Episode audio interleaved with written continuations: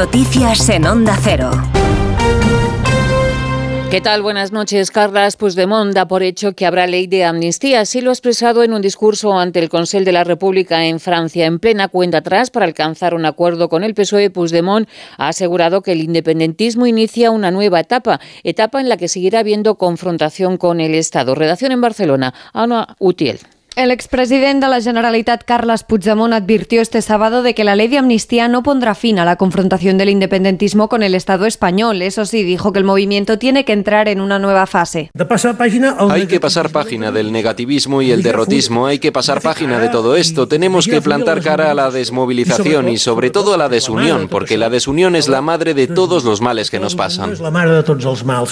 Puigdemont hizo estas declaraciones en el sur de Francia en una asamblea del Consell de la República, el órgano que preside desde Bélgica. Por su parte, el líder de Esquerra Republicana, Oriol Junqueras, volvió a defender la ley de amnistía y la necesidad de que se apruebe la semana que viene. No, no queremos desaprovechar nunca ninguna oportunidad para volver a llamar a la responsabilidad de todo el mundo a la hora de aprobar esta ley de amnistía. Esta ley de amnistía. Junqueras lanzó este mensaje a Junts en una intervención ante el Consejo Nacional de Esquerra.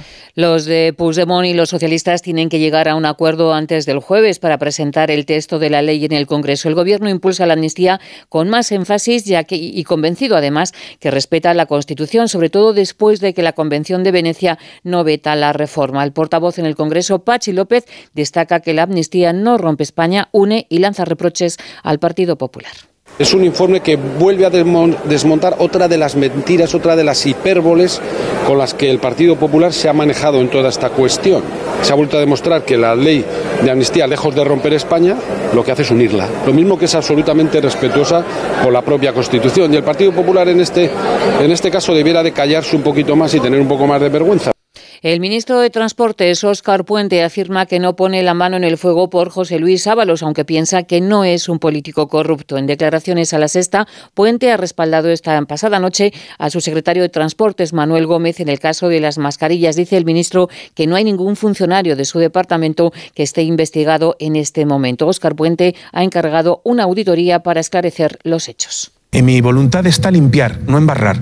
Entonces, mm, mm, a limpiar todo, auditoría, vamos a ver qué es lo que hay, con garantías para todo el mundo, eh, no permitiendo que se ensucie el nombre de trabajadores públicos, que, no, hay nada contra ellos en este momento, y cuando se, haya pruebas y haya alguna cuestión que afecte a las personas, a limpiar, pero no a embarrar. Las explicaciones del ministro no rebaja la presión del Partido Popular. En el caso Coldo, el presidente Alberto Núñez Feijóo asegura que el gobierno está en descomposición y Feijóo exige con énfasis explicaciones al presidente del gobierno. Le pide que salga del búnker. Abandone usted la huida hacia adelante. Salga del búnker, de la cara, concrete las explicaciones y no lo tape más. Los españoles tienen derecho a que se aclare lo ocurrido los españoles tenemos derecho a que nos aclare qué ha ocurrido en el partido, qué ha ocurrido en su gobierno y qué ha ocurrido en su casa. Y en Londres, esta madrugada, la cantante Rey ha sido la gran vencedora de los prestigiosos premios de la música británica. Rey se ha alzado con seis premios, entre ellos Mejor Artista del Año, Mejor Álbum, Mejor Compositora y también Mejor Canción.